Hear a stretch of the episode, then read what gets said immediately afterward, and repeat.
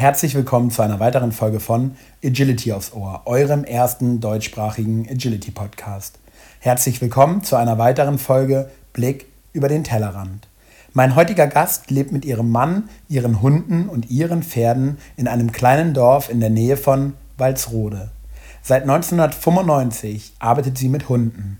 Sinnvolle Beschäftigungsmöglichkeiten und artgerechte Ausbildungsmethodik standen und stehen bei ihr immer im Vordergrund. Obedience fasziniert sie seit 1998, als die Sportart in Deutschland noch kaum bekannt war. Ausflüge zu anderen Hundesportarten wie Agility, Turnierhundesport, Vielseitigkeitssport und Dogdance, aber auch die Hütearbeit haben ihr ein vielschichtiges Basiswissen über Trainingstechniken verschafft. Seit 2006 betreibt mein heutiger Gast ausschließlich Obedience, inzwischen auf einem Weltniveau. Aus dieser Sportart ist sie nicht mehr wegzudenken. Regelmäßig nimmt sie an den wichtigsten Meisterschaften teil. Außerdem startete sie auf Wettkämpfen im englischen Obedience und hat Deutschland schon mehrfach beim Crafts Obedience World Cup vertreten. Die Methodik, nach der mein heutiger Gast arbeitet, basiert auf dem Klickertraining und möchte erreichen, dass der Hund ein sehr gut abgesichertes Verständnis für die einzelnen Übungen entwickelt und hoch motiviert, stilvoll, präzise, konzentriert und dabei schnell arbeitet.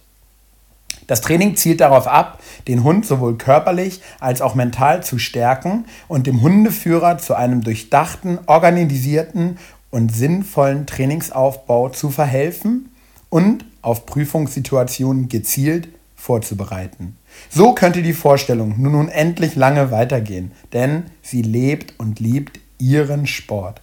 Ich freue mich so sehr, dass ich dich kennenlernen durfte und du uns hier heute mit in deine Obedience-Welt nimmst.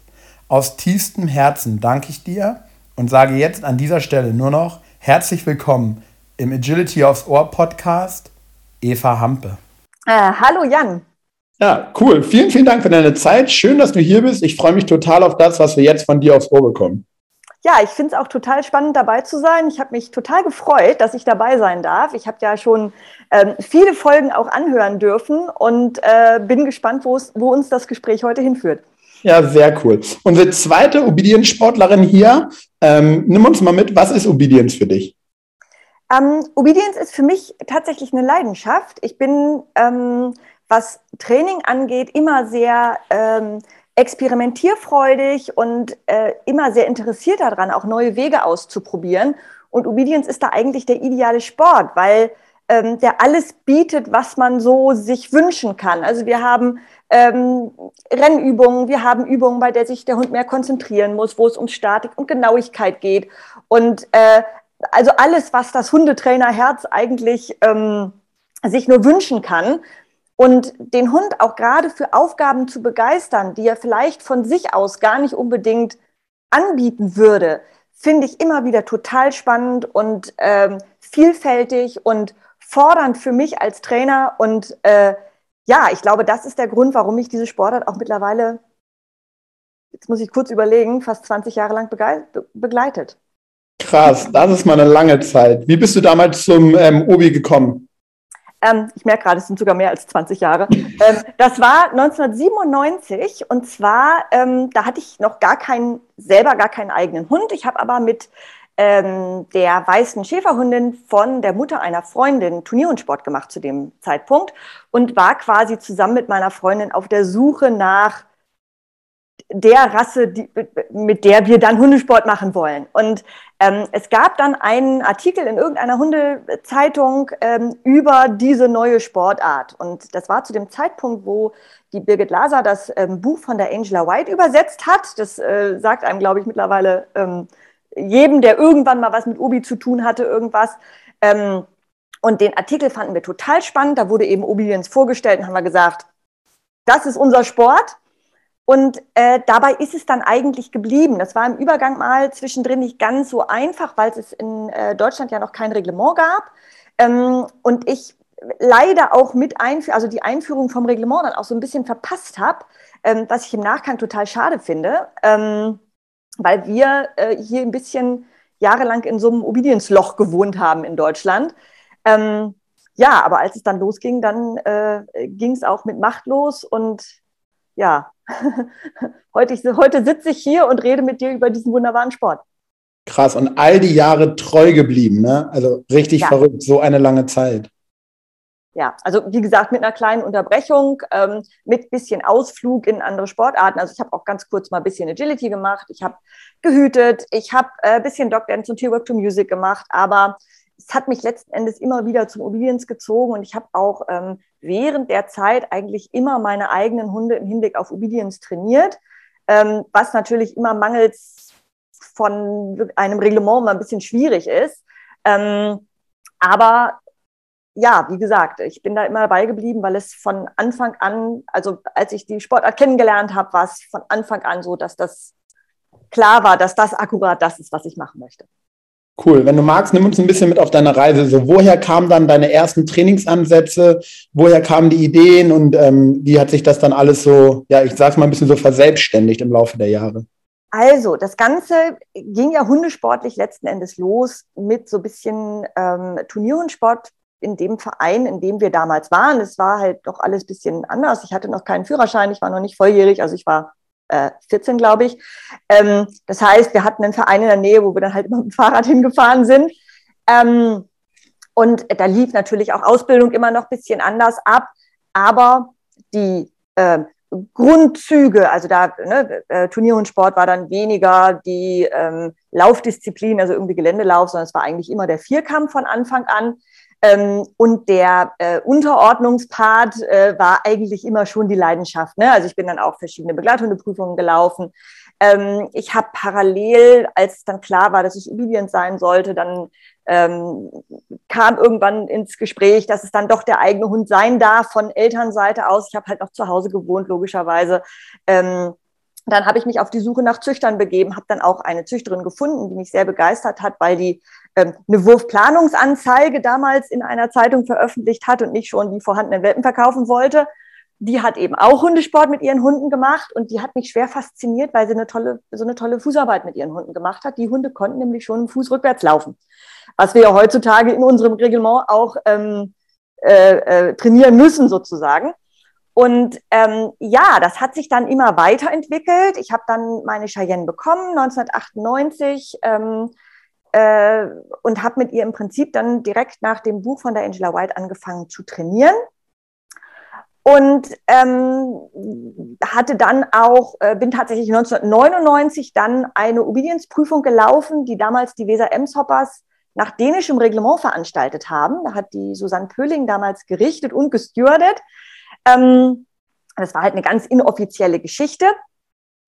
Und äh, dann ging es so ein bisschen Richtung Dog Dance, weil ich da eine Bekanntschaft hatte. Ähm, dann kam irgendwann eben auch der Wunsch, dass ich mich mit dem Border Collie noch weiter auseinandergesetzt habe. Ich habe äh, Kontakte nach England geklüpft, geknüpft. Ähm, 2001 ist dann ähm, meine ursprüngliche Zuchthündin dann auch eingezogen, mit der ich eben auch dann natürlich im Hinblick auf Obedience trainiert habe, die dann mich aber so ein bisschen in das ähm, Hütefeld mit entführt hat. Ähm, ich habe äh, bin 2001 auch mit meinem jetzigen Ehemann zusammengekommen, den wir auch über die Hunde kennengelernt haben. Ähm, ja, dann ging es natürlich auch los mit äh, den beruflichen Geschichten. Ich habe dann noch studiert eine Zeit lang ähm, so dass das natürlich alles mit der, mit der Kontinuität weiterzumachen im Hundesport so ein bisschen unterbrochen war, eben auch deswegen. Und ähm, bin dann, da hatten wir dann aber schon die ersten Würfe gezogen tatsächlich, ähm, mit unserer Summer, die ist jetzt 15 mittlerweile, äh, bin ich dann eigentlich zur Welpengruppe ähm, in Lute in den Hundesportverein gekommen und dann stellte sich im Gespräch heraus, dass die tatsächlich eine Obedienzgruppe haben. Und ja, dann ging es ganz schnell. Also ich bin dann, ähm, also das war die, die Summer ist geboren im September 2006 ähm, und im Frühjahr 2007, ich hatte das gerade tatsächlich sogar noch einmal nachgeguckt hier, ähm, ich bin im Frühjahr 2007, das war im Mai, bin ich dann mit meinem Piper, der war aus unserem C-Wurf, also der war zu dem Zeitpunkt ähm, schon 2006, der war äh, zweieinhalb, oder zwei. Ähm, mit dem bin ich dann die erste Obi-Prüfung dann gelaufen. Und äh, trainingstechnisch, ja, hatte ich das Ganze ja quasi schon ewig gemacht, also gefühlt. Ähm, das heißt, ich habe die einzelnen Übungen, also Apportieren und Fußlaufen und Positionen aus der Bewegung, also eigentlich der Großteil von den Sachen, die tatsächlich vorkommen im Mobiliens, die habe ich ja tatsächlich schon trainiert und ähm, über den Austausch mit anderen Sportlern eben da auch schon viel Trainingsideen umgesetzt. Ähm, seminartechnisch war das zu dem Zeitpunkt bei uns alles bisschen schwierig. Also man hätte entweder äh, runter nach München fahren müssen oder eben ins europäische Ausland. Ähm, die Vernetzung war natürlich auch zu dem Zeitpunkt noch nicht so, wie sie heute ist. Also das, das hat sich da ein bisschen ähm, weniger global gestaltet tatsächlich. Also es war am Anfang wirklich, wir nehmen uns die Prüfungsordnung, ähm, gucken, welche Übungen dran sind und trainieren halt einfach mal drauf los. Und ähm, da kommen wir auch auf einen Punkt, auf den wir nachher mit Sicherheit nochmal zu sprechen kommen. Heutzutage ist halt alles so kompliziert. Ne? Also früher sind wir halt losgegangen, haben geguckt, welche Übungen, jo, und dann machen wir halt einfach mal. Mhm. Und das ähm, war, hat halt beinhaltet, dass man eine ganz große Leichtigkeit im Training hatte. Ne? Also es war alles nicht so, yo, und wenn es halt dann mal schiefgegangen ist, was natürlich passiert ist, da hat man natürlich Sachen trainiert, die im Nachgang sich vielleicht als nicht so schlau rausgestellt haben. Ja, war aber passiert, ne? Gar nicht schlimm. Dann hat man da halt dran gearbeitet und hat es dann auch wieder geändert und hat es auch irgendwie hingekriegt. Ne? Und ähm, hat sich nicht quasi schon im Aufbau eigentlich unglücklich gemacht, weil man sich schon klar macht, gemacht hat, was denn vielleicht alles schiefgehen könnte in der Zukunft. Und ähm, ja, auch so sind wir vorwärts gekommen. Ne? Also ich habe, ähm, gerade weil mir Obi so wichtig war, am Anfang auch mit mir ganz, ganz viel Schwierigkeiten gehabt in der Prüfung. Also ich war unfassbar, unfassbar nervös. Ähm, und mir ist auch alles passiert, was einem so passieren kann. Ne? Also von ähm, da gab es ja noch einen Abrufen aus der Box als eine Übung, Hund in der Box abgelegt, äh, aus der Box rausgegangen, übers Boxband gestolpert, die ganze Box auseinandergerissen, dem Hund noch die Pylone um den Kopf gehauen. Ich muss da dazu sagen, ich hatte zu dem Zeitpunkt mit dem Piper einen Hund, der ähm, meine ganze Nervosität und meinen ganzen, meine ganzen Hundeführer-Unzulänglichkeiten oder meine ganzen Wettkampf-Unzulänglichkeiten, der die halt einfach weggesteckt hat. Ne? Also der hat nie ein Motivationsproblem deswegen bekommen wo ich mich natürlich extrem glücklich schätzen kann, weil ich eben ähm, so viele, ähm, so vielen Hundesportlern begegne, die ähm, genau daran scheitern, dass der Hund es eben nicht wegsteckt. Ähm, und da konnte ich mich wirklich ganz, ganz glücklich schätzen, dass ich mit dem Piper einen Hund hatte, der äh, mich da wirklich durch dieses ganze, ähm, mein eigenes ganzes Mentalproblem eigentlich äh, begleitet hat und immer der Partner war, auf den ich mich im Zweifel verlassen konnte, ähm, so dass ich da wirklich an mir arbeiten konnte, ohne dass der Hund letzten Endes drunter gelitten hat in irgendeiner Form, sondern der hat halt einfach mitgemacht. Ne? Also auch sowas wie ich, das war meine allererste Klasse 1 Prüfung. Ähm, da habe ich dann gestanden in meinem Unglück, dass es jetzt gleich losgeht und der Steward guckt mich an und sagt, Mensch, Eva, ist alles in Ordnung? Habe ich natürlich sofort angefangen zu heulen. Also ähm, es war wirklich ganz, ganz arg schlimm. Ähm, was natürlich dazu geführt hat, dass ich dann auch, da hat, hatte der Piper dann seinen Aufstieg in die Klasse 2, also gefühlt im Rückblick war das ein ewig langer Weg. Der hat letzten Endes, ich glaube, vier Prüfungen in der Klasse 1 ähm, gelaufen, bis zu dieser Prüfung, wo, ähm, also der ist ein V gelaufen, der hat, glaube ich, sogar gewonnen von zehn. Das war ewig weit weg von hier. Und die Richterin hat mir damals im Mensch-Hund hieß das noch, heute heißt es ja Gesamteindruck, hat die mir nur sieben Punkte gegeben. Und das war zu einem Zeitpunkt, wo eigentlich jeder zehn Punkte gekriegt hat, Mensch-Hund. Und äh, mit der Begründung, immer wieder an dem Hund rumkorrigiert, obwohl kein, obwohl es keine Gründe gab. Die Folge war dann, dass ich doch das eine oder andere Doppelkommando gebraucht habe. Und oh, das hat mir ganz schön ähm, zu denken gegeben damals. Da habe ich gesagt, Mensch, also irgendwie kommt jetzt der Punkt, da muss ich was machen weil so kann das nicht weitergehen. Ähm, klar, Obi war mir total wichtig, als ich, ich bin, ich bin Turnier und Sport gelaufen, ne? Der, ich bin zwar nicht mit dem Piper, aber äh, mit meiner Cheyenne damals, das war mir halt total egal, weil ich wollte ja Obi machen. Und äh, dieses Gefühl, plötzlich dazustehen und zu sagen, Mensch, ich habe gut trainierte Hunde und jetzt hängt es an mir, ähm, das war für mich am Anfang wirklich ganz, ganz, ganz, ganz schwer. Und ähm, das war so ein bisschen der Punkt, wo ich dann auch gesagt habe, so, zum Obi gehören zwei. Äh, der gut trainierte Hund alleine ist es halt nicht, sondern es gehört auch noch eine zweite Hälfte dazu und da habe ich halt angefangen, wirklich ganz ähm, extrem an mir zu arbeiten, an meiner eigenen Einstellung, an meiner Erwartungshaltung. Ähm, ich habe mir Dinge antrainiert, ähm, die mir auch selber äh, geholfen haben durch die Situation. Ich muss dazu sagen, ich bin nicht so der ähm, esoterische Typ, der sich dann irgendwo eine Blümchenwiese vorstellt. Das ist überhaupt nichts für mich. Ich bin da eher wissenschaftlich.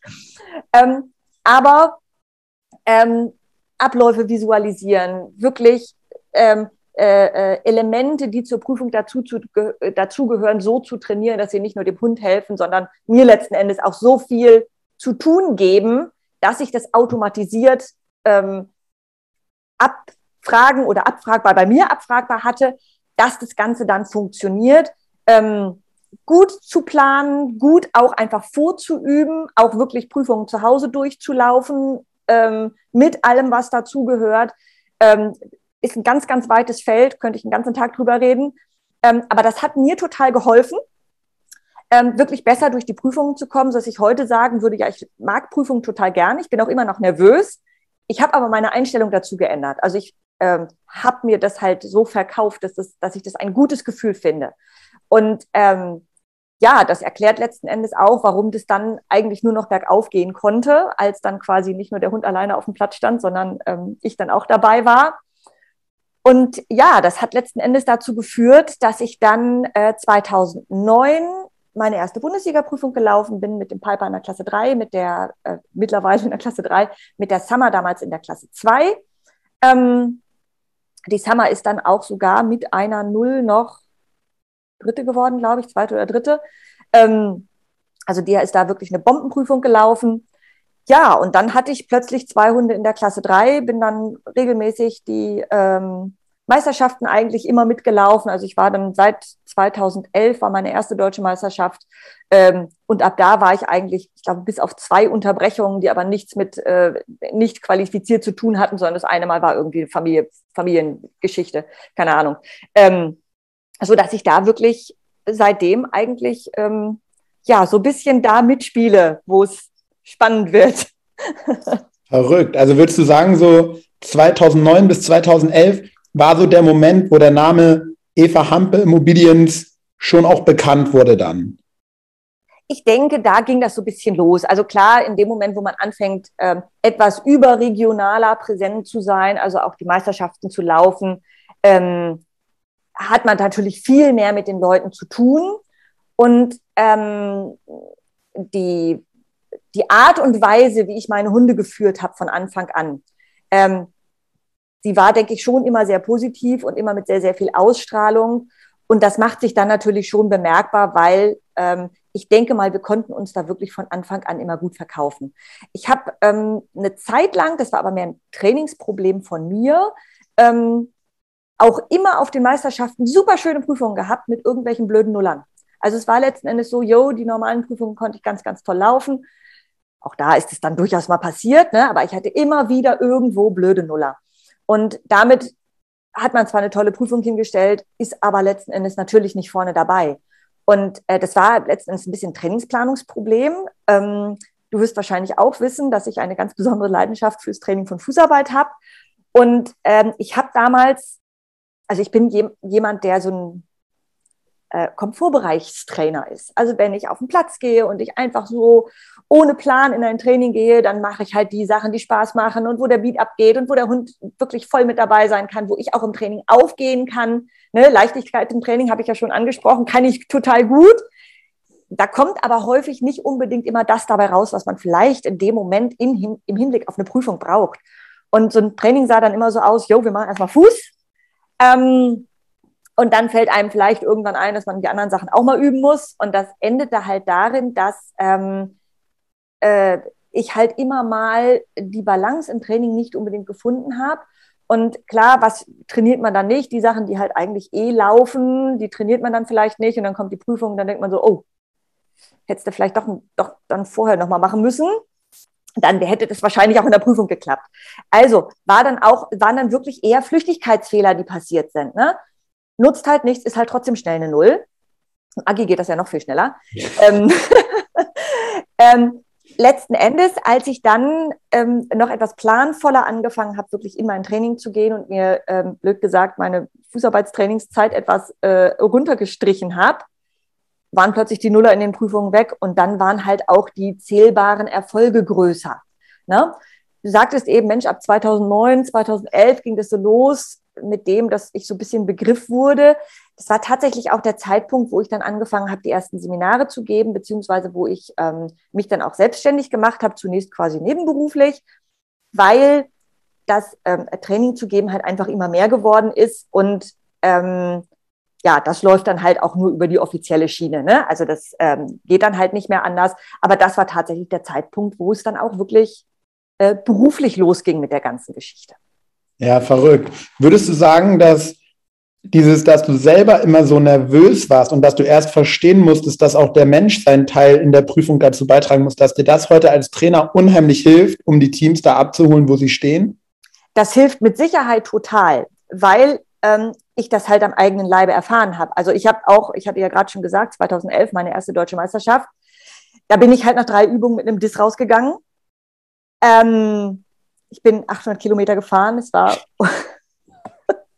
es war unser, also mittlerweile kann ich da wirklich drüber lachen. Es war halt auch einfach blödes Timing. Es war ein Handling-Problem letzten Endes. Die Übung war vorher schon null und ich habe halt einfach weitergemacht und der, äh, der Piper hat es damals verwechselt, die Box und äh, den Richtungsapport und das, der, der äh, Stoppen ähm, vor dem Weiterschicken war halt an einer Stelle, die relativ nah am Ringrand war und ich schicke ihn weiter und er läuft halt nach schräg hinten raus, wie für ein Richtungsapport, überspringt die äh, Begrenzung, weil er glaubt, da liegt irgendwo das Apportel und mir bleibt halt der Mund offen stehen und ich so, äh, ähm, habe ihn zurückgerufen, er ist natürlich sofort gekommen, also er war letzten Endes nicht ähm, aus der Kontrolle des Hundeführers. Also es wäre mit Sicherheit auch Richterentscheid gewesen, ähm, jetzt nicht unbedingt einen Diss zu geben, haben aber die Richter damals so entschieden. Ähm, was man natürlich akzeptieren muss. Ne? Also es zahlt sich ja auch alles wieder irgendwo aus. Ähm, ich habe eine ähnliche Situation gehabt, tatsächlich auf einer anderen deutschen Meisterschaft. Da habe ich sogar noch acht Punkte für die Übung gekriegt. Ähm, also von daher, ne, das gleicht sich letzten Endes irgendwo aus. Aber ähm, allein diese Erfahrung gemacht zu haben, das nachfühlen zu können, Mensch, da steht man da und fühlt sich wie der letzte Depp.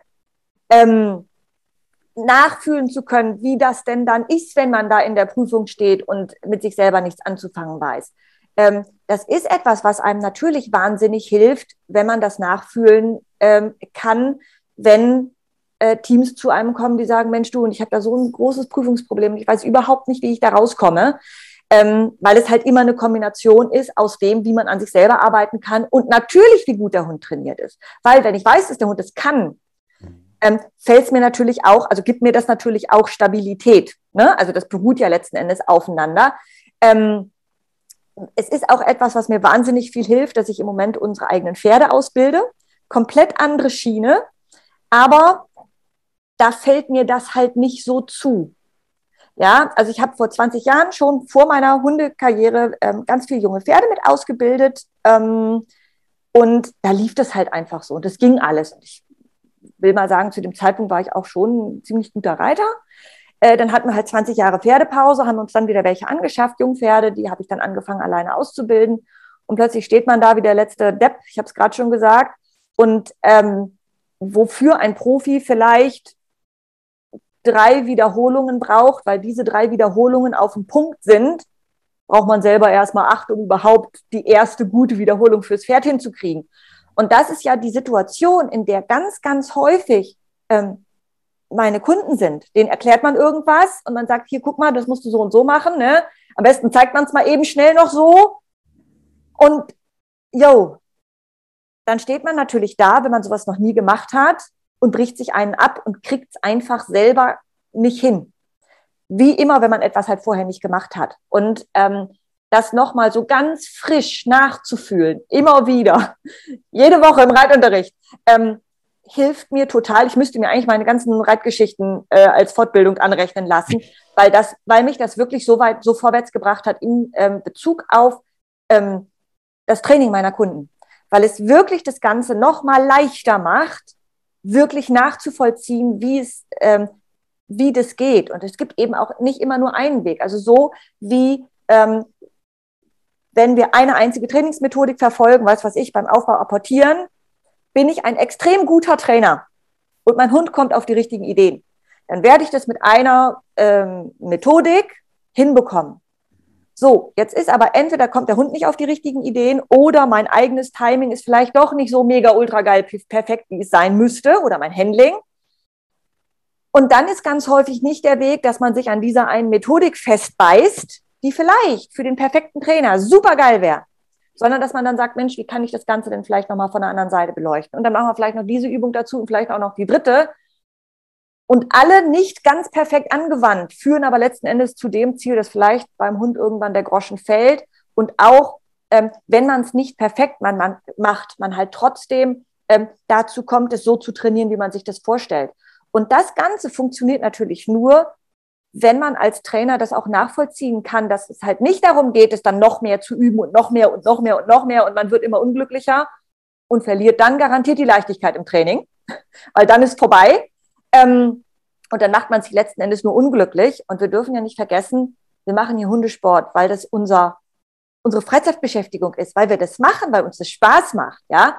Und ähm, Obedience ist ja sowieso ganz gerne der Spaßverderber-Sport. Und ähm, da finde ich das total wichtig, dass man das nicht vergisst, dass bei allem ähm, Detailtraining und bei allem Rumgemecker an dem kleinsten bisschen, was man, weil man es noch genauer haben will, dass man da eben nicht vergisst, dass es letzten Endes darum geht, dass man hier mit seinem Hund gemeinsam etwas erleben möchte und gemeinsam mit seinem Hund Spaß haben will. Ist ein bisschen abgedroschen, ne? Aber darum geht's ja letzten Endes. Ähm, und da ist es dann manchmal auch nicht so verkehrt zu sagen, jawohl, das Detail, das lasse ich jetzt einfach mal fallen und ähm, guckt, dass der Hund ein Verständnis für das Gesamtbild bekommt. Und dann ist es manchmal viel einfacher, im Nachgang auf ein Detail wieder zurückzugehen.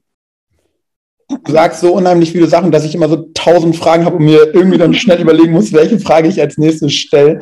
Ähm, setzen wir mal da an. Also geht es eigentlich für dich als Trainer darum, die richtige Methode für den jeweiligen Menschen zu finden, der mit seinen Skills dann dem Hund sagen kann, was er gerne sehen möchte? Ja, definitiv. Ähm, es gibt für mich also nicht die eine Methode, sondern es gibt ganz, ganz wahnsinnig viele Möglichkeiten, wie man an, ans Ziel kommt. Und es ist auch ganz wichtig, dass man sich da nicht festlegt. Auch wenn man vielleicht bei der einen oder anderen Übung sagt, Mensch, das ist das, wenn ich meinen Hund trainiere, was ich favorisieren würde. Ähm, habe ich einen anderen Hund, kann das schon wieder ganz anders aussehen. Ne? Und genauso ist es bei den Menschen. Ähm, man muss halt immer den Weg finden, der für ein Team passt. Und eine Methode, die für einen funktionieren kann, die kann halt für den nächsten schon deswegen nicht funktionieren, weil sie unlogisch für den Menschen ist. Ja, also es gibt bestimmte Dinge, von denen weiß ich auch, dass die funktionieren. Die würden aber im Leben nicht für mich funktionieren, weil sie für mich unlogisch sind. Und im ersten Schritt muss ich halt meinem Hund glaubhaft vermitteln können, dass das, was wir hier machen, genauso sein muss und genauso funktionieren kann.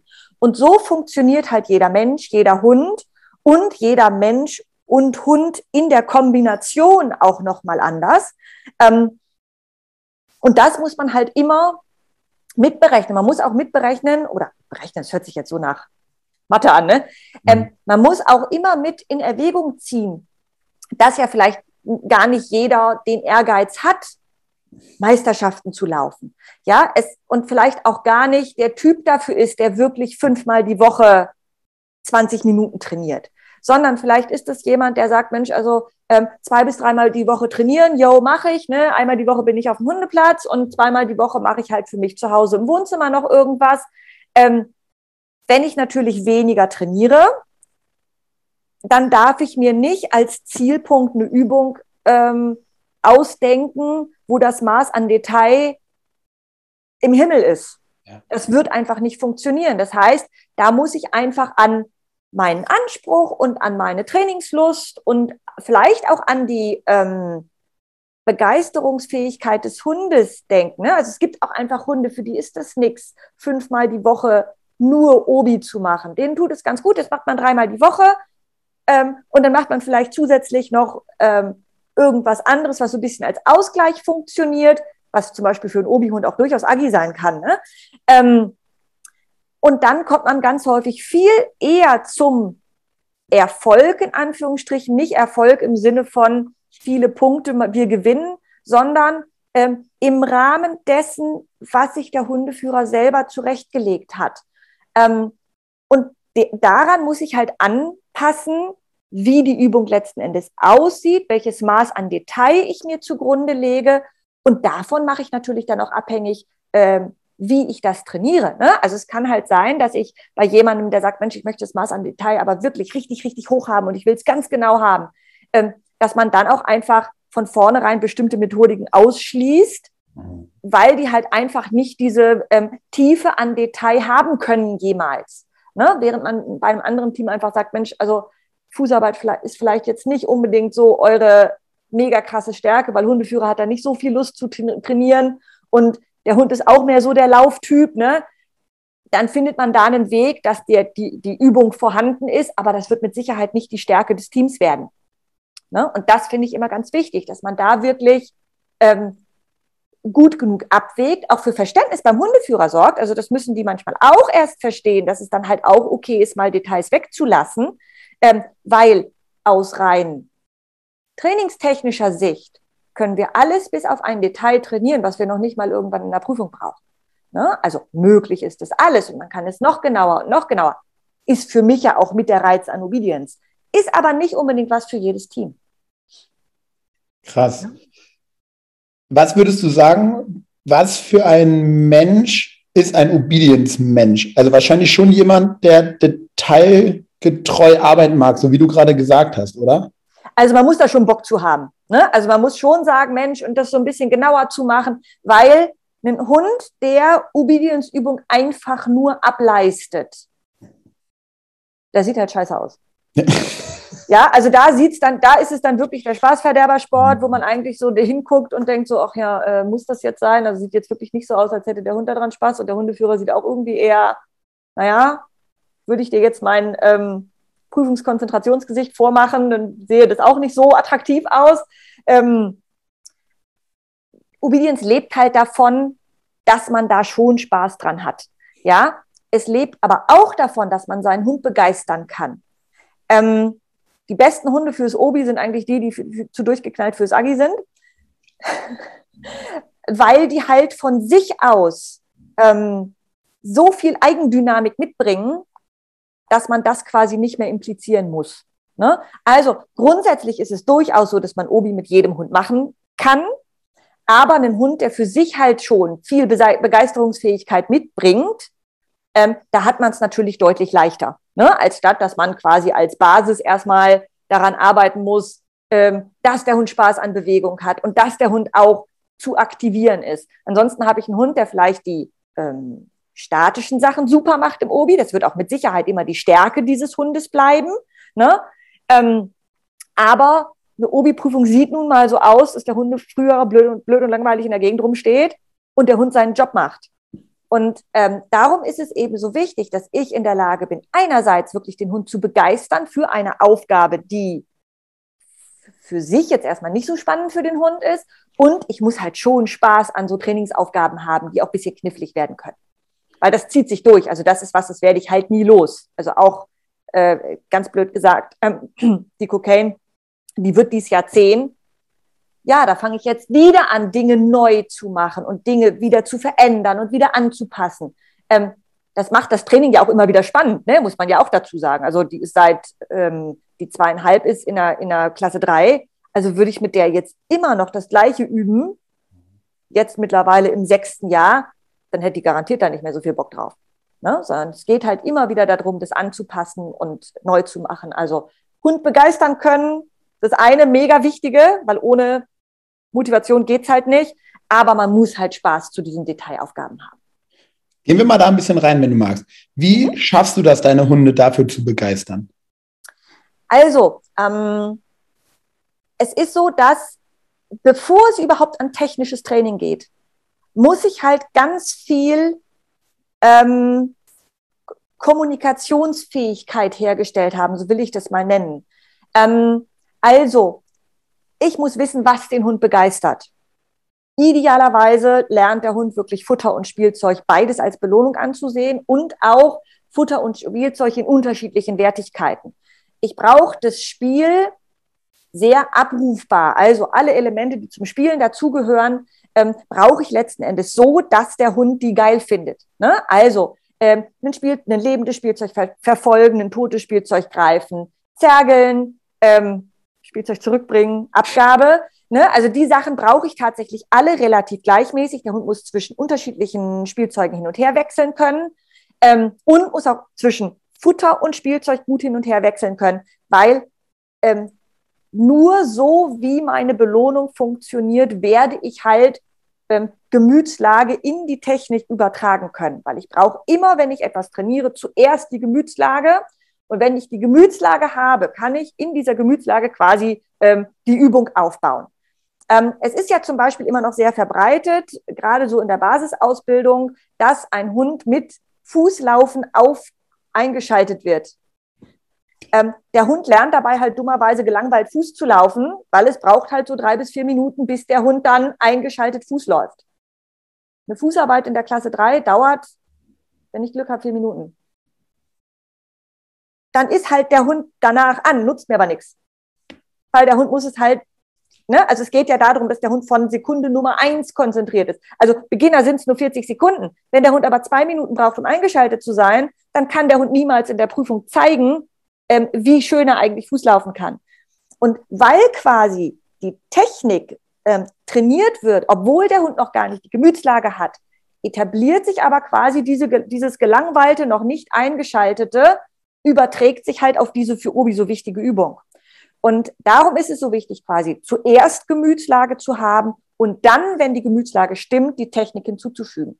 Ähm, ich habe gerade schon so von Einschalten gesprochen. Das heißt, ich trainiere, bevor ich Technik trainiere, das auf ein Wortsignal verlagern in einen arbeitsbereiten Zustand und auch das stressfrei aus einer Trainingseinheit wieder rausgehen können. Ähm, auch wiederum auf ein Wortsignal. Das ist eigentlich, obwohl es das allererste ist, was ich trainiere, schon aktive Prüfungsvorbereitung. Es geht also nicht nur darum, die äh, Weichen zu stellen dafür, dass ich dann quasi den Hund in der richtigen Gemütslage habe, um Technik zu trainieren, sondern es geht auch darum, dass ich irgendwann an jedwedem Ort, auch in einer Prüfungssituation, auch wenn ich keine Belohnung am Mann habe, den Hund zuverlässig in einen arbeitsbereiten, konzentrierten Zustand zu versetzen und eben auch, das ist gerade für, für, den, für den Aufbau von Technik sehr wichtig, nach einer Trainingseinheit auch wieder entspannt aus dem Training zu entlassen, weil wenn der Hund erstmal Bock hat, dann ist halt Ende des Trainings Höchststrafe. Und ähm, Lernen findet ja nun mal in der Entspannung nach dem Training statt.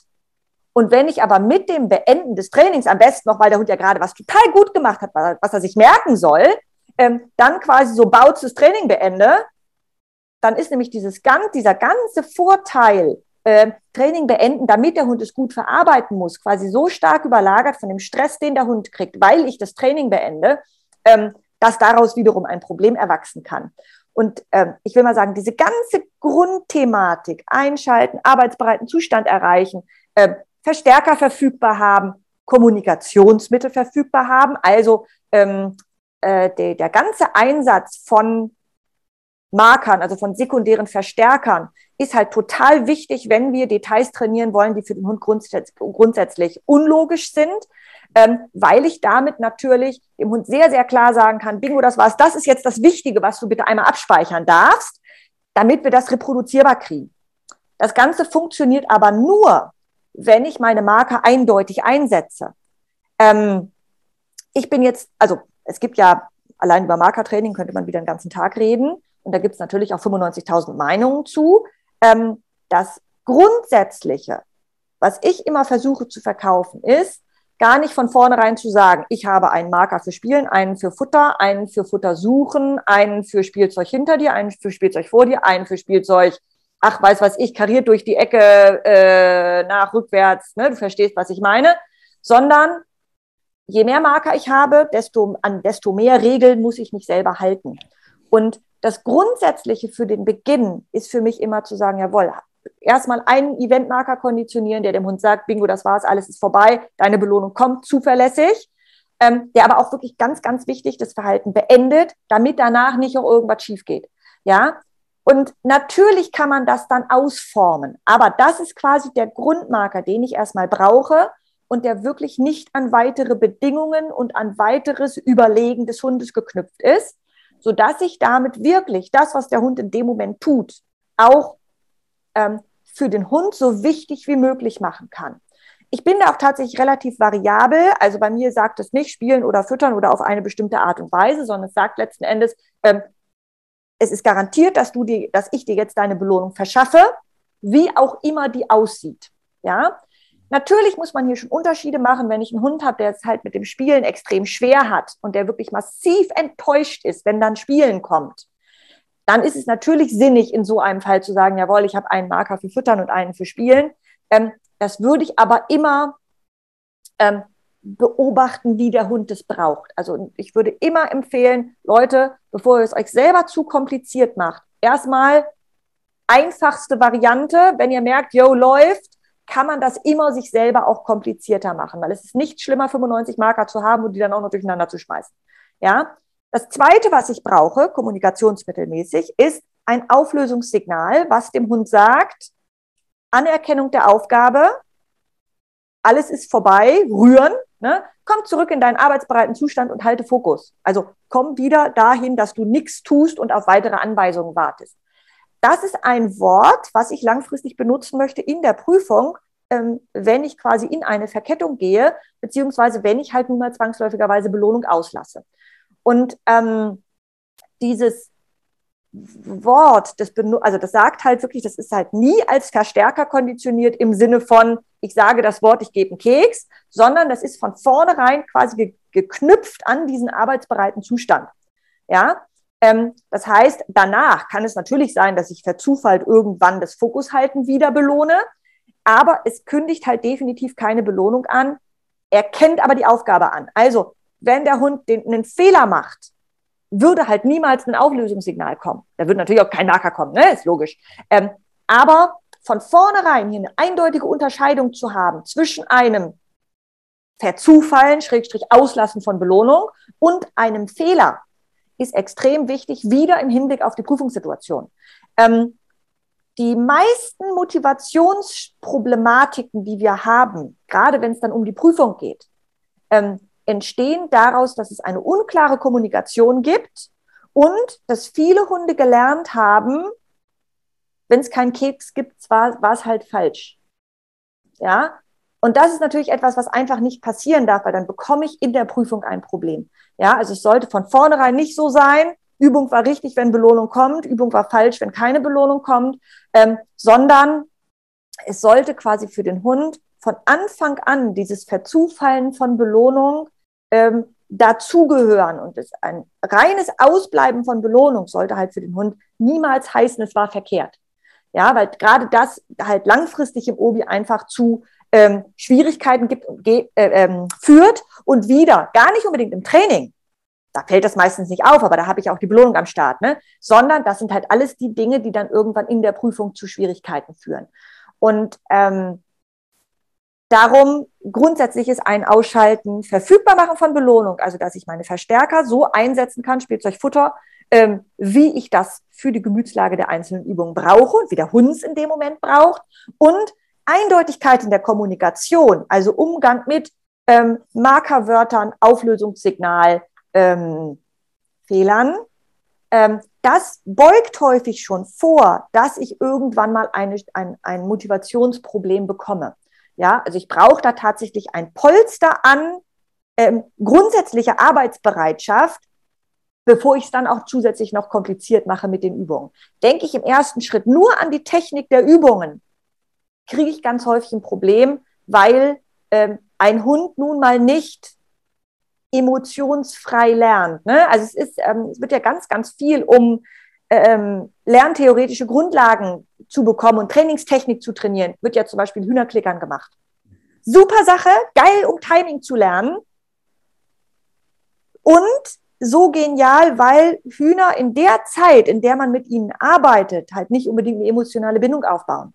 Ja, also da ist quasi dieser ganze emotionale Scheiß, den wir halt mit unseren Hunden haben, der so häufig zu Schwierigkeiten führt, der ist da halt einfach mal ausgeklammert. Ich kann also ganz, ganz isoliert wirklich meine Trainingstechnik üben. Ähm, was cool ist, ich darf aber nicht vergessen, dass wenn ich zu meinem Hund zurückgehe, dass diese, ähm, diese ganze, der ganze Lernprozess bei einem Hund nun mal emotional abläuft und ähm, weil im Obi nun mal nichts anderes da ist, außer ich und die dann vielleicht mittlerweile über die entsprechende Belohnungshistorie attraktiv gewordene Übung, ähm, jo, wird es natürlich noch mal wichtiger. Ne? Im Agi haben wir dann häufig ein bisschen mehr Erregungslage, da ist es ein bisschen, was die Motivation angeht, deutlich leichter. Ähm, auch nicht für jeden Hund, ne? muss man auch dazu sagen. Aber ähm, im Obi bleibt halt zum Schluss nur noch das. Ne? Was ist denn da zwischen mir und meinem Hund und was habe ich mir denn da für ein Polster aufgebaut an Begeisterungsfähigkeit? Verrückt. Also du hast mich vor 15 Minuten schon überzeugt, dass ich auf jeden Fall mal irgendwie ein Obi-Seminar besuchen sollte. cool, finde ich gut. Also wirklich, ich kann es nur noch mal sagen, krass, was für eine Fülle an Informationen du uns hier heute gibst. Wahnsinn, wirklich. Du hast zweimal das Wort Fehler erwähnt. Mhm. Ähm, lass uns mal dahin schauen. Also erstmal, was ist für dich auf der quasi nächst höheren Ebene ein Fehler? Also nicht die Tatsache, dass du Platz sagst und der Hund setzt sich hin. Mhm. Und wie gehst du mit einem Fehler in der Kommunikation um? Okay, super Frage, weil das ist wirklich was, was ähm, woran ganz, ganz viele scheitern. Ähm, also, erstmal muss man natürlich definieren, was ist ein Fehler. Und ähm, das kann man natürlich nur definieren aus Hundesicht gesehen, weil ich kann natürlich dem Hund nur sagen, ey, das war gerade Mist, wenn der Hund auch erkennen kann, dass, was gerade das Problem ist. Ne? Ähm, gehen wir mal auf eine ganz einfache Ebene. Also, ähm, ich trainiere meine Hunde, also damit das Erste, was meine Hunde lernen, ist ein Dauerberührhand-Target. Das heißt, Nase an Hand und Hund hält das Verhalten aufrecht. Ähm, ja, ich benutze das Ding auch für die Fußarbeit durchaus, aber ich benutze es ganz viel, um genau diese Sachen zu erklären. Und der Vorteil hierbei ist, dass ich quasi ein Verhalten habe, was von meiner Hand abhängig ist. Ähm, und so kann ich den Unterschied zwischen korrektem Verhalten, Auslassen von Belohnung und Fehler sehr, sehr gut erklären. Ähm, Grundvoraussetzung ist, dass der Hund gelernt haben muss, Signal, Ausführen des Verhaltens, also Hund berührt mit der Nase die Hand, Hund hält das Verhalten aufrecht, bis ich klicke oder auflöse. Ja? Und dann gibt's eben die Möglichkeit, ich präsentiere die Hand, ich sage das Wort, der Hund berührt, klick, der Hund verlässt die Hand, die Hand ist durchaus noch einen kleinen Moment da, ja, ich belohne den Hund, alles tutti, ne? Einfachste Variante, klipp und klar, war korrekt. Zweite Variante, ich präsentiere die Hand, ich sage das Wort, idealerweise hat der Hund so viel Signalkontrolle, dass er nicht schon auf das Präsentieren der Hand hingeht, ne? aber das ist ein anderes Thema. Ja, ich präsentiere die Hand, ich sage das Wort, der Hund berührt die Hand, Okay, Auflösungssignal. Der Hund verlässt die Hand, weil er das Auflösungssignal verstanden hat. Auch hier würde ich die Hand noch einen kleinen Moment da lassen. Super gut. Hund hält Fokus. Fokus halten danach könnte ich jetzt klicken, muss ich aber nicht. Ich kann auch einfach direkt die Hand wieder hinhalten und könnte wieder sagen, berühre mal die Hand. Ja? Jetzt habe ich die Situation. Ich präsentiere die Hand, ich sage das Wort, der Hund berührt die Hand. Bevor ich klicke oder auflöse, verlässt der Hund die Hand. Was mache ich? Ich entferne die Option auf Belohnung. Die Hand ist weg. Ja, das heißt, dadurch, dass die Hand verschwindet, kann sich der Hund die Belohnung nicht mehr verdienen. Ja, und damit ist es für den Hund klipp und klar, dass das jetzt vorbei ist mit Belohnung, weil die Hand ist weg. Ja, also da kann man, das ist quasi die einfachste Form, wie ich meinen Hunden den Unterschied erkläre zwischen, das war korrekt, ich belohne dich, das war korrekt, diesmal gibt's halt zufällig mal keine, wahrscheinlich beim nächsten Mal wieder. Oh, und das war großer Mist, weil jetzt hast du dir die Chance auf deine Belohnung komplett verspielt, indem ich die Hand tatsächlich weggenommen habe. Und ähm, diese Fehlerinformation ist für den Hund auch ganz klipp und klar eindeutig. Ne? Wenn ich noch im Aufbau bin, ist ja ein, da mache ich auch Auslassen von Belohnung, um das Verhalten herbeizuführen. Und da würde es ja noch so aussehen, dass ich zum Beispiel meistens, ne, Handtarget, kennt jeder, der das schon mal geübt hat, es ist relativ einfach zu erreichen, dass der Hund eine einfache Berührung zeigt. Und dann wird ganz häufig gesagt, nächster Schritt, wir warten auf die längere Berührung. Und das Problem ist, dass diese längere Berührung ganz häufig sich irgendwie im unter eine Sekundenbereich bewegt. Also der Hund berührt 0,2 Sekunden, 0,4 Sekunden, 0,3 Sekunden, 0,5 Sekunden. In dem Moment, wo ich erkannt habe, dass das die 0,5 Sekunden vielleicht länger waren als die 0,1 Sekunden und ich dann noch klicke, bin ich garantiert zu spät. Ich fange dann also an, vielleicht sogar zu erkennen, dass es besser war, aber ich fange an, zu spät zu klicken, ergo ich bekomme eine intensivere Wegbewegung. Ja, so. Hier benutze ich jetzt Auslassen von Belohnung, um eine längere Berührung zu kommen. Das heißt, der Hund berührt, verlässt die Hand aber wieder. Hier bleibt die Hand da, damit der Hund möglicherweise wieder berührt und ich vielleicht das zweite oder dritte oder erst das vierte Mal, also erst die vierte Berührung klicke. Ähm, und dann plötzlich geht der Hund gar nicht mehr so weit von der Hand weg, sondern bleibt näher dran und plötzlich habe ich die längere Berührung, die ich auch ähm, beurteilen kann und die ich auch noch mit meinem Marker erwische, bevor der Hund eben die Hand verlässt. Und hier ist tatsächlich genau dieser Unterschied. Hat der Hund das Verhalten fertig? Also ich sage das Wort, ich äh, bekomme das Verhalten, der Hund berührt die Hand, so lange, bis ich das auflöse oder markere. Ähm, und das macht er zehn von zehn Mal. Oder sagen wir mal neun von zehn Mal. Ähm, dann kann ich davon ausgehen, der Hund hat das verstanden. Und dann kann ich auch anfangen, die Hand wegzunehmen, wenn er es halt verkackt hat. Ja, häufig sind das dann ja auch schon Gründe. Also, der verlässt die Hand wieder, weil ich vielleicht mit der Futterhand gewählt habe. Ne? Das wäre dann schon ein absichtlicher Fehler. Oder der verlässt die Hand, weil die Katze dran vorbeigelaufen ist. Oder weil, ach, weiß was ich, ein komisches Geräusch war. Ja, ähm, und das kann ich dann auch für den Hund verständlich als Fehler markieren. Erster Schritt, Entfernen der Belohnungsoption. Ähm, es ist durchaus so, dass ich das von Anfang an in gewisser Weise kommentiere. Und das ähm, kann man dann machen als, wie es so hübsch heißt, motivierender Unterbrecher. ich will mal sagen, die Option auf Belohnung entfernen bei sowas wie einem Handtarget ist halt total easy peasy, weil das Verhalten davon abhängig ist. Das wird aber viel schwieriger. Ne? Nächsten Verhalten, die ich ganz gerne trainiere, sind hilfreiche Tricks. Kringel in die eine Richtung, Kringel in die andere Richtung, um mich herumlaufen. Und es kann ja sein, dass der Hund Kringel in die eine Richtung macht, obwohl ich Kringel in die andere Richtung gesagt habe. Und hier darf der Hund ja durchaus wissen, dass, gerade wenn das eigentlich schon ziemlich zuverlässig macht, dass das gerade Mist war. Und da wird es bei mir tatsächlich so ein bisschen so, ah, was hast du denn da gemacht? Wir probieren es gleich nochmal. Ja, also es gibt dann von mir kein konditioniertes Fehlerwort oder Try-Again-Marker, wie auch immer man das jetzt nennen möchte, sondern ich kommentiere das ein bisschen emotional verständlich für den Hund. Ne? So wie ein konditionierter Belohnungsmarker ähm, einprägsamer oder stärker ist als die Belohnung alleine, ist nämlich ein konditionierter Nicht-Belohnungsmarker auch stärker als die äh, Entfernung ne, des, der, der Belohnungsoption alleine. Ähm, und damit bin ich tatsächlich extrem vorsichtig. Ich habe sowas, aber das setze ich wirklich nur ein bei einem erfahrenen Hund, der seinen Job wirklich kann und der aus äh, mangelnder Konzentration, weil er die Aufgabe erfüllt und nebenbei im Handy spielt, einen echten Fehler macht.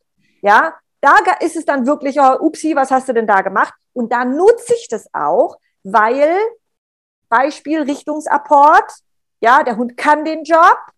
Und ich rede jetzt nicht von unserem neuen PO-Richtungsapport, wo wir, ne, wo wir eine mhm. massive Änderung haben, ähm, sondern von der Situation, ne, alte Übung, Hund macht den das seit sechs Jahren und macht das seit sechs Jahren in will man nicht übertreiben, in äh, 29 von 30 Fällen richtig ähm, und verpenst dann halt und läuft in die falsche Richtung. Da kann ich jetzt, wenn ich meinen Nicht-Belohnungsmarker benutze, tatsächlich auch das Verhalten damit unterbrechen, weil es ja ankündigt, Option auf Belohnung geht weg. Ich verkaufe dem Hund also, dass er das Apportel dann gar nicht mehr nehmen kann. Ja, weil ich nämlich auf 25 Meter Entfernung in der Lage bin, es wegzunehmen. Ne? Also bin ich natürlich nicht, aber weil ich es konditioniert habe, versteht der Hund es dann. Ja, im Aufbau bin ich extrem vorsichtig damit, weil ich noch gar nicht wissen kann, ob der Hund es so genau weiß. Ähm, da ist es dann tatsächlich diese Nummer ähm, motivierender Unterbrecher. Es ist aber ganz, ganz häufig so, wenn ich mir eben noch nicht sicher bin, ob der Hund es kann. Also Beispiel Sitzplatz, Steh, Unterscheidung, ne, ist für ganz viele Hunde unsagbar schwer. Ich sage Sitz, der Hund macht Platz. Ähm, Im ersten Schritt würde ich dann immer hingehen, den Hund tatsächlich mit Futter in die korrekte Position locken. Lala Edgy Futter geht weg. Ja, brav, tolles Sitz wäre es gewesen, ne? Leckerli gibt's nicht. Ähm, Das heißt, ich sage dem Hund sogar, das wäre es gewesen, aber allein dadurch, dass ich den Hund quasi mit Futter in die Position locke und das Futter wieder entferne, ähm, habe ich ja auch wieder eine gewisse Fehlerinformation, aber eine relativ konstruktive, weil ich dem Hund noch den Weg, Weg zeige, wie es denn korrekt gewesen wäre. Ja, also das ist eine ganz elegante Sache, die man da machen kann. Ähm, die, Im Zweifel ist es manchmal besser, über einen Fehler hinwegzugehen, wenn man sich nicht sicher ist, dass der Hund es versteht ähm, und lieber zu überlegen, wie kann ich verhindern, dass dieser Fehler wieder auftritt, ne? weil das ist ähm, ganz häufig nämlich das Nächste. Ganz viele denken sich zwar aus, was sie tun wollen, wenn der Fehler passiert, ähm, aber ich muss mich ja immer, ich muss mir ja immer die Frage stellen, warum passiert der Fehler denn? Und gerade wenn der Fehler nicht normal passiert, sondern irgendwie ständig und immer, ähm, dann passiert er garantiert nicht, weil der Hund äh, ein Arsch ist, sondern der fehlt dann garantiert, weil da in irgendeiner Form entweder Motivation fehlt oder Verständnis fehlt oder das Ganze noch nicht gut, ab, gut genug abgesichert oder generalisiert ist. Ne? Und an, an irgendeinem dieser Punkte muss ich dann halt eingreifen. Und dann ist es nicht gut, es nochmal noch mal, noch mal abzufragen und alles, was der Hund lernt, yo, ist halt scheiße, kann ich halt nicht. Ne? Dann geht das Selbstbewusstsein in den Keller, sondern es ist ganz wichtig, dass ich wirklich gut analysiere, warum passiert der Fehler und ich mein Training darauf ausrichte, dass idealerweise ähm, der Fehler nicht mehr passiert. Und dann ist es manchmal besser und konstruktiver an einem bestimmten Punkt, weil immer dann nur Kindergarten zu machen, nutzt halt auch nichts, ne? An einem bestimmten Punkt zu sagen, so, ich habe jetzt so ein gutes Polster an gutem Verhalten. Jetzt gehe ich mal den Schritt, dass der Fehler passieren könnte und lege mir natürlich zurecht, was ich mache, wenn es tatsächlich passiert.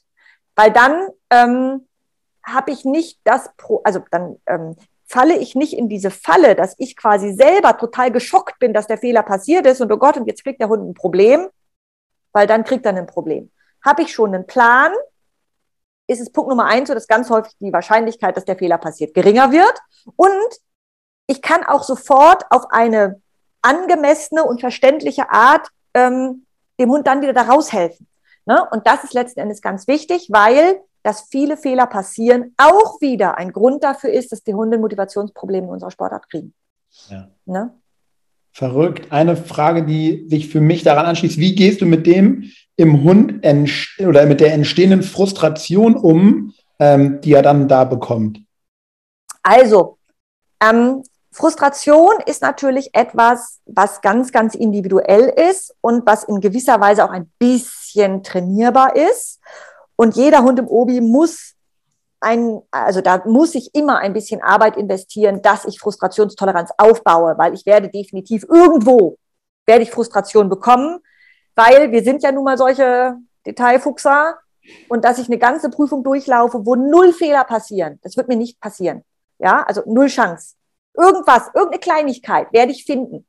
Und der Hund ist ja nicht doof, der wird uns das anmerken. Ne? Also ein wieder äh, idealerweise bin ich mental so gut drauf, dass ich das wirklich gut verkaufen kann, aber unser, unser Hund ist nicht doof, der wird es merken. Und ähm, obwohl der Hund es merkt, muss quasi die Frustrationstoleranz so gut sein, dass der damit umgehen kann. Und ich mache ähm, tatsächlich ganz viel Frustrationstoleranztraining auch schon ganz am Anfang.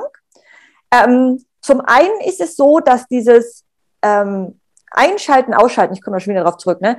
Das ist für ganz viele Hunde schon Frustrationstoleranztraining, weil ich dem Hund damit etwas zu tun gebe, wenn er gerade nichts zu tun hat. Also, ich habe damit quasi immer wieder eine Basis, dass der Hund im Zweifel weiß, yo, nichts tun, Fokus halten, ist immer eine schlaue Idee. Ähm, da kommen wir jetzt auch gleich nochmal zu dem, weil da haben wir ein kleine, kleines Problem mit dem, was ich jetzt als nächstes sage weil ich mache im Aufbau relativ viel ähm, freies Shapen für aktive Mitarbeit und als Frustrationstoleranztraining. Also freies Shapen nicht mit einer Aufgabe, also nicht, ich möchte jetzt Pfötchen geben, in die Kiste klettern, was weiß was ich was, sondern durchaus mit einem Gegenstand, aber mit dem Ziel, so viele unterschiedliche Verhalten wie möglich zu bekommen. Und ähm, klar, am Anfang ist natürlich die Klickrate entsprechend hoch. Ähm, und ich kann jetzt Frustrationstoleranztraining machen, indem ich die Klickrate variiere. Also, je niedriger die Klickrate ist, desto eher kann es mir passieren, dass der Hund nicht mehr Verhalten anbietet, sondern dass der irgendwann sagt, ey, hallo, wann kommt denn jetzt mal meine Belohnung? Ne? Ähm, das heißt, je nachdem, was ich für einen Typ Hund habe, ähm, kann ich da tatsächlich den Klick mal für 15 Sekunden weglassen. Das ist schon ganz schön lang. Oder ich darf den Klick im Prinzip schon für fünf Sekunden nicht weglassen, weil sonst fängt der Hund sofort an zu kläffen. Das Gute ist, ich kann dieses Frustrationstoleranztraining komplett vom Hundeplatz trennen am Anfang. Ich kann es zu Hause im Wohnzimmer machen, in einer Umgebung, die komplett anders ist, ähm, so dass ich ein bisschen getrennt an dieser Frustrationstoleranz arbeiten kann. Und ähm, ich gehe auch noch einen Schritt weiter. Also das ist eine Situation, wo ich wirklich die Klickermaschine benutze, also hier den Knackfrosch, ähm, während ich im Immobilienstraining eigentlich nur noch ein ähm, Klickwort benutze. Also das ist halt genauso konditioniert. Ähm, ich darf halt in die Prüfung niemals eine Klickermaschine mitnehmen. Und für viele Hunde ist Abschneiden und Anschneiden halt mit Ein- und Ausschalter und das möchte ich von vornherein umgehen. Und ähm, fürs freie Shapen ist es aber okay. Ähm, ich habe gerade gesagt, man hat da so eine kleine Diskrepanz. Wenn ich mit einem Hund in einer Shaping-Einheit bin, die ich mache für aktive Mitarbeit, sitze ich blöd und langweilig unbeteiligt da und der Hund soll Ver Verhaltensexplosion zeigen. Wenn ich in einer Obedienzprüfung bin und dumm und langweilig in der Gegend rumstehe, soll der Hund bitte sich sicher sein, dass das Verhalten, was er gerade zeigt, richtig ist und soll es aufrecht erhalten. Ja, also er soll im Prinzip sicher sein, es besteht kein, ähm, keine Notwendigkeit, sein Verhalten zu verändern. Und das kann für manche Hunde schwierig sein. Ja, darum sehe ich immer zu, dass diese, die, die Shaping-Situation für den Hund ganz klar angekündigt ist. Also dafür gibt es ein eigenes Signal. Ähm, und dass ich das Setting wirklich unterschiedlich habe. Ja, also es ist wirklich, ich mache das in der Regel drin, ne, wenn mein Shaping-Kommando gut funktioniert und wenn der Hund auf der anderen Seite auch äh, im Obedienztraining gut, ähm, gutes Verständnis für Signalkontrolle hat, ähm, dann ist es okay, dann kriege ich da auch wirklich keinerlei Probleme. Ich muss mir aber bewusst sein, dass das zu einer gewissen ähm, Konkurrenz führen kann. Ja, im Training, im technischen Training möchte ich halt, dass der Hund weiß, solange ich nichts tue, bist du auf jeden Fall richtig. Also das ist ein, ähm, das trainiere ich tatsächlich auch als tertiären Verstärker ein bisschen auf. Ja, also ganz viel im Hilfenabbau mache ich das auch. Und, ne, allererste Geschichte, einschalten, ausschalten. Einschalten heißt halt, jawohl, Action, Belohnung könnte jetzt kommen, Fokus halten und ich stehe wirklich doof und langweilig in der Gegend rum und baue Ausdauer dafür auf, dass der Hund Fokus hält und nichts tut. Ja, gerade für Hunde, die eben so geeignet sind fürs Obi, ähm, denen fällt nämlich dieses Nichtstun wahnsinnig schwer. Ja, also das ist darum so ein ganz, ganz wichtiger Punkt, den ich da einfach machen muss. Und darum ist beides quasi bisschen Prävention ähm, in Bezug auf Frustaufbau und ähm, wie gesagt, freies Shapen ist halt zusätzlich zusätzlich aktives Frustrationstoleranztraining, weil ich da über die Klickrate das wirklich sehr, sehr gut steuern kann. Wahnsinn. Ist also nur ein Punkt. Also ich könnte noch was anderes erzählen, aber das ist jetzt für mich erstmal das Wichtigste. Also ich habe es schon zweimal gesagt, nochmal, also vielen, vielen Dank. Also ich glaube, wer hier heute mit dem richtigen Ohr zuhört und ich glaube, das ist wieder so ein Podcast, den du dir fünfmal anhören kannst und fünfmal was Neues hörst, ähm, vielen, vielen Dank, wirklich. Ja, cool. Ich muss ein bisschen auf die Zeit achten, weil ich kann dir nicht mhm. den ganzen Tag rauben, sonst würde ich den ganzen Tag einfach weiterreden.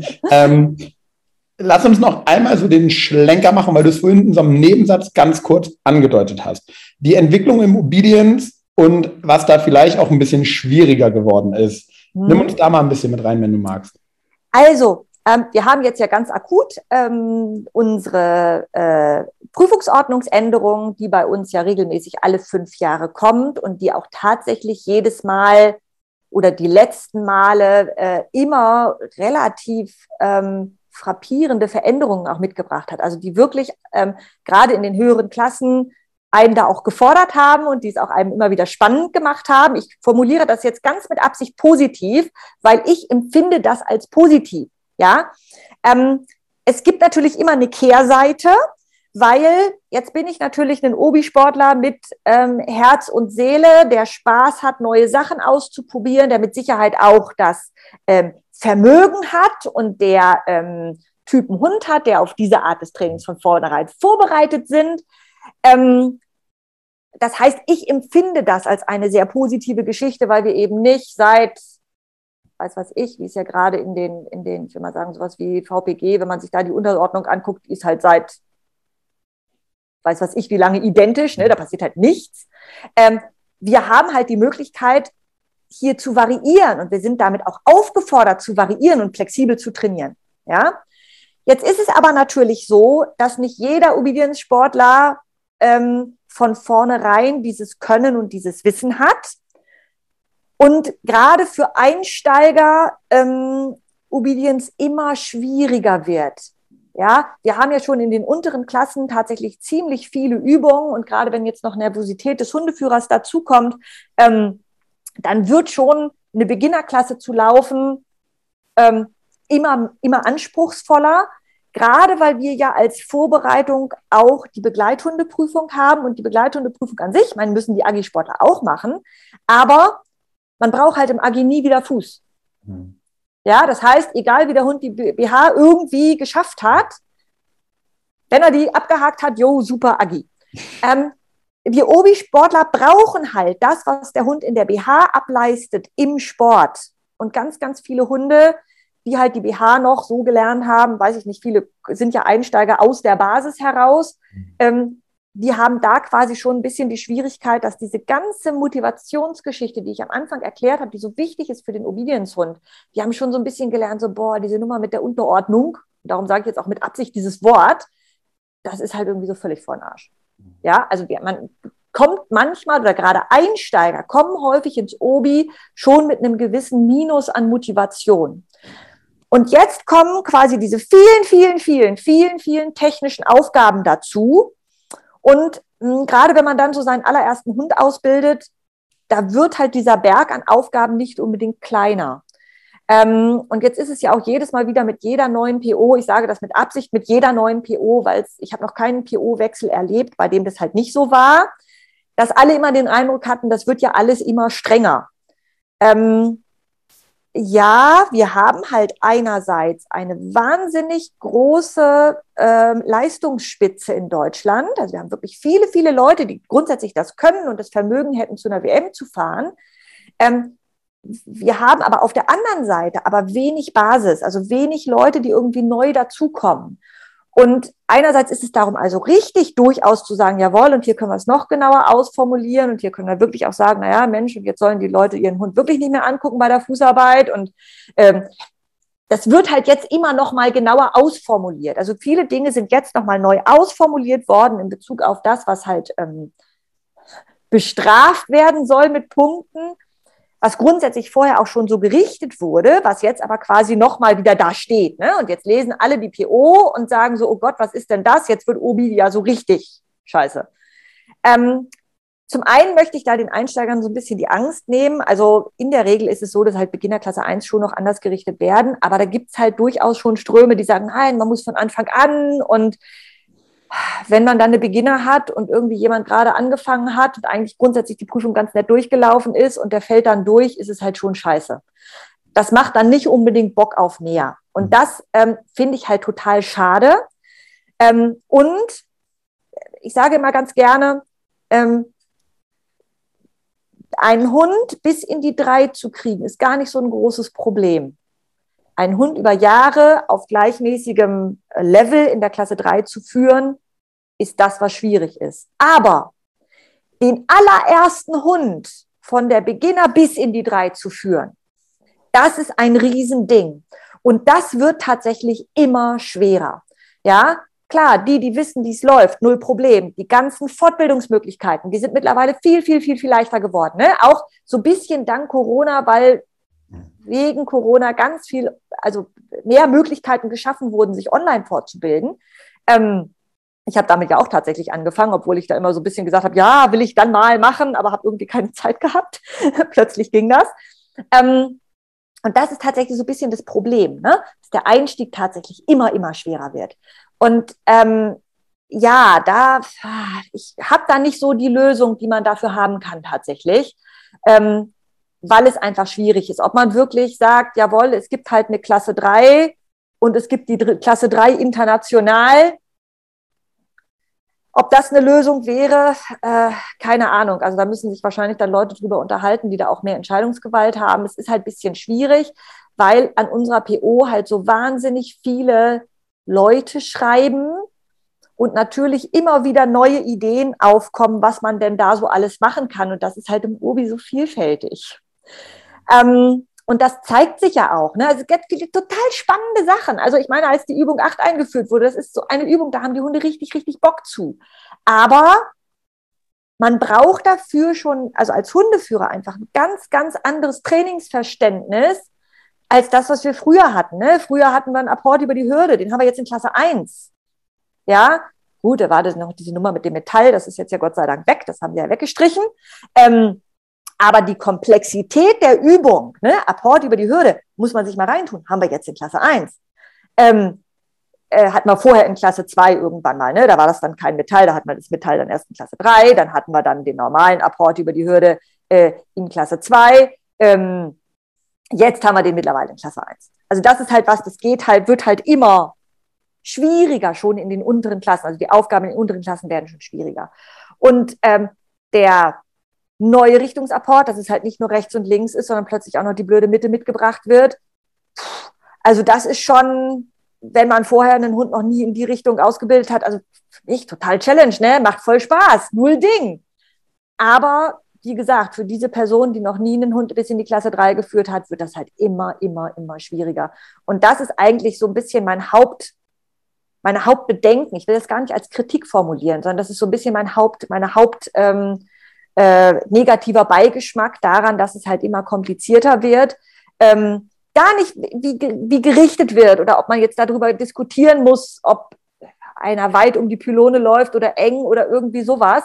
Davon hängt die Glückseligkeit nicht ab. Ne? Auf nationaler Ebene, wenn einer eine Klasse 3 läuft und der Hund läuft da jetzt, weiß was ich, 30 Zentimeter weiter oder enger, das ist, das ist nicht das, was einem das Genick bricht. Das, was einem das Genick bricht, ist, wenn man keine Stabilität in die Übungen bekommt, einfach weil man noch nicht die Trainingserfahrung hat. Und das ist halt was, was die Leute teilweise sehr frustriert, gerade wenn sie mit dem Sport anfangen. Ja, verrückt. Also, ja, also wirklich verrückt, soweit ich verstehe genau, was du meinst. Das ist natürlich für euch als die, die es lieben und die Trainings methodisch und didaktisch einfach so weit sind, immer wieder, wie du sagst, eine Challenge so, aber du verlierst natürlich die Basis auf den Hundeplätzen in den Dörfern, die damit anfangen und irgendwie einmal die Woche das halt für sich machen wollen. Ne? Gerade weil es auch Konkurrenz gibt. Ne? Also ich habe angefangen mit dem Hundesport, da gab es halt nur Schutzdienst ja. und es gab halt gerade mal so eben Turnierhundsport. So, und dann war Ende Gelände. Also ja, man konnte natürlich BH laufen, Teamtest gab es da, gab's damals auch noch mehr. Ich weiß gar nicht, ob es den mittlerweile noch so, ob der noch so praktiziert wird. Ähm, aber das war's halt. Ne? Also wenn man keinen nicht in den Schutzdienst wollte, dann hat man halt Turnier und Sport gemacht. Heutzutage kann man halt alles machen, was ja auch total cool ist, aber ähm, es wird halt immer schwieriger, dann so einen Sport wie Obedience auch attraktiv zu machen für die Leute, weil, weil wenn die dann sagen, ach im Zweifel auch mal lieber Relio, ne? Ähm, kann man dann halt teilweise auch verstehen. Ne? Auch das wird immer schwieriger, müssen wir auch nicht drüber reden. Auch die haben Prüfungsordnungsänderungen. Ne? Also auch da geht ja die Entwicklung weiter, das darf man immer nicht vergessen. Aber ähm, ich glaube, man muss ein bisschen aufpassen, dass ähm, das Obedience nicht so elitär wird. Ja. Eva, ich schaue auf die Zeit. Ich glaube, wir haben an, an der Fassade einer Eva-Hampel irgendwie mal gekratzt. Wir sind in keinem Thema wirklich in die Tiefe gegangen. Ähm, ich würde dich leider einfach ein zweites und drittes Mal einladen müssen. Da kommen wir nicht drum herum. Sehr gerne. Jetzt schon angenommen. Abschließende Frage an der Stelle. Wenn wir an der Stelle Wünsch dir was spielen würden, was würdest du dir für dein Obedience wünschen? Oh, das ist eine schwierige Frage. Da muss ich tatsächlich kurz drüber nachdenken. Ähm, ich äh, würde mir wünschen, dass den Sportlern insgesamt ein bisschen mehr zugehört äh, wird und dass ähm, von offizieller Seite wirklich auch auf die Bedürfnisse des Hundes ähm, eingegangen wird. Obedience heißt ja übersetzt Gehorsam. Und ähm, genau so kommt das halt manchmal rüber. Und ähm, ich denke mal, auch wenn es übersetzt Gehorsam heißt, ähm, lebt der Sport ja davon, dass wir keinen Befehlsempfänger an unserer Seite haben, sondern ähm, dass, der, dass der Hund quasi unser mitdenkender Teampartner ist, der schon zeigt, dass er auch Verständnis für die Übungen hat, der uns aber dennoch ähm, eindeutig zuhört und quasi ähm, auch auf äh, uns achtet als Teampartner, sodass es ein Miteinander wird. Und ähm, die, die, dadurch wird Obedience quasi lebendig und ist eben nicht das, was, was gerne mal so rüberkommt, ich hatte es, glaube ich, ähm, am Anfang schon irgendwann mal gesagt, dass Obedience so ein bisschen als Spaßverderbersport gilt. Ähm, ähm, Obedience lebt letzten Endes davon, dass eine Beziehung zwischen Hund und Hundeführer zu sehen ist.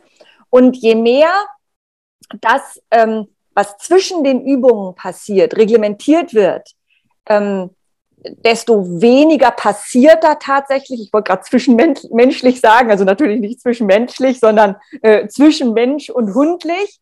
Ähm, und desto unattraktiver wird der Sport. Ja, ähm, das andere, Hund als Teampartner, das wünsche ich mir auch fürs Obi, ähm, beinhaltet für mich, dass unser Ziel sein sollte, dass wir ähm, diesen Sport so lange wie möglich mit unserem Hund auch tatsächlich gemeinsam erleben. Also dass man nicht versucht, innerhalb von kürzester Zeit den Hund aufs höchste, auf den höchsten Leistungsstand zu bringen. Ähm, ja, und nach vier Jahren ist dann irgendwie die Luft raus. Ähm, viel schöner ist es doch, dass man sich gerade zu Beginn der Ausbildung ähm, Zeit lässt, ähm, wirklich gute Grundlagen schafft und ähm, ja, zum Ziel hat, dass der Hund tatsächlich vielleicht auch jenseits der zehn Jahre noch eine Prüfung laufen kann und zwar auf einem ansprechenden Niveau. Wir haben zwar mittlerweile auch die Seniorenklasse, was ich super finde, weil es eben Hunde gibt, die es körperlich tatsächlich nicht mehr können in dem Alter. Aber ähm, meiner Meinung nach sollte das Ziel sein, ähm, nicht so schnell wie möglich einen Leistungsstand zu erreichen, sondern ähm, da langfristiger zu denken. Und ähm, ja, es geht dann also eben nicht nur an die offizielle Stelle, auf die wir ja insgesamt auch wenig Einfluss haben, sondern ähm, darum, sich daran zu erinnern, wofür man diesen Sport letzten Endes macht. Und es ist eben ein ähm, gemeinschaftliches Erlebnis, was man mit seinem Hund hat. Und das dürfen wir einfach nicht vergessen. Cool, wir nehmen das mit. Und wenn wir ganz viel Glück haben, hört es irgendeiner, der an irgendeiner Stelle sitzt, ähm, der es dahin tragen kann, wo es vielleicht eine Veränderung gibt. Ganz am Ende, kurze Frage, kurze Antwort, nicht lange nachdenken, mhm. einfach raushauen. Obedience ist für mich alles. Meine Lieblingsübung im Obedience. Fußarbeit. Meine Hunde sind für mich. Jetzt könnte ich ja auch sagen, alles äh, absolute Familienmitglieder. Der wichtigste Satz, den ich je im Training gehört habe. Gehört habe. Ähm, das ist ein bisschen längerer Satz ähm, überprüfe immer, ob das, das, was du möchtest, was dein Hund ins Training investiert, ob du auch bereit bist, ähm, das ins Training zu investieren oder ob du das auch tatsächlich tust und zwar körperlich. Gerade für Obi-Sportler ein ganz wichtiger Satz. Geil, bin ich so sehr bei dir. Richtig cool. Obedience in Deutschland wird sich in den nächsten fünf Jahren weiter wahnsinnig weiterentwickeln. Und ganz am Ende, was ich gerne jedem Zuhörer an dieser Stelle noch mit auf den Weg geben möchte. Leichtigkeit im Training. Habt Spaß mit euren Hunden.